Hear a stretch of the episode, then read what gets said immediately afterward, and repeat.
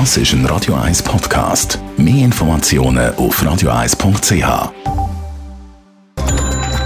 Netto.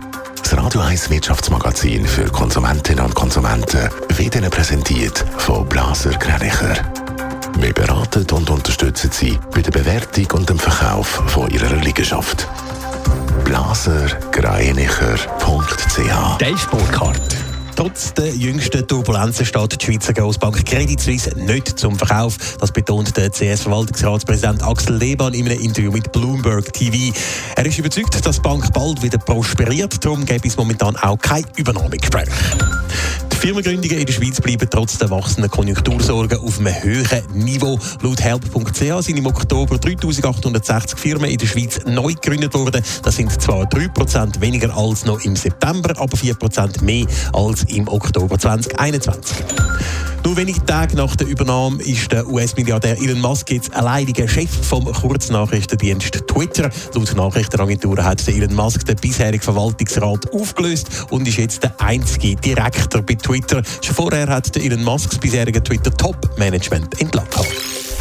Die Wohnungsmieten in der Stadt Zürich gehören mit zu den höchsten von der ganzen Schweiz und in den nächsten Jahren können es für Mieterinnen und Mieter in der Stadt noch einmal deutlich teurer werden, Dave Burkhardt. Es könnte sogar einen regelrechten Mietpreisschock geben für die Mieterinnen und Mieter in der Stadt Zürich. Nämlich dann, wenn die Hypothekarzinsen weiter steigen und auch das Heizen und der Strom immer teurer werden. Dazu könnte auch die Teuerung weiter zunehmen. Darum malt der Walter Angst vom Zürcher Mieterinnen und Mieterverband heute in den Tamedia-Zeitungen doch ein ziemlich düsteres Bild. Wenn es nämlich so weitergeht, könnten die Mieten in der Stadt Zürich in den nächsten drei Jahren um bis zu 20 Prozent ansteigen. Und schon im nächsten Jahr droht Mieterinnen und Mieter ein happiger Kostenanstieg.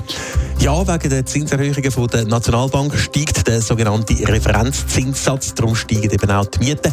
Laut Zeitungsartikel kann es sein, dass jemand, der jetzt in der Stadt Zürich noch 2500 Franken Miete zahlt pro Monat, im nächsten Jahr 2650 Franken muss zahlen. Aufs Jahr raus sind das dann 1800 Franken mehr.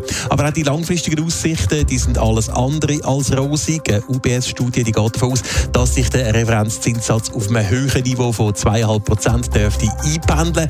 Das ist doppelt so hoch wie der Anfang Jahr. Und das könnte dazu führen, dass die Mieten je nach Inflationsrate bis 2025 um 20 Prozent steigen. Das heisst, eine Wohnung, die heute 2'500 Franken pro Monat kostet, kostet dann satte 3'000 Franken pro Monat. Netto. Das Radio 1 Wirtschaftsmagazin für Konsumentinnen und Konsumenten.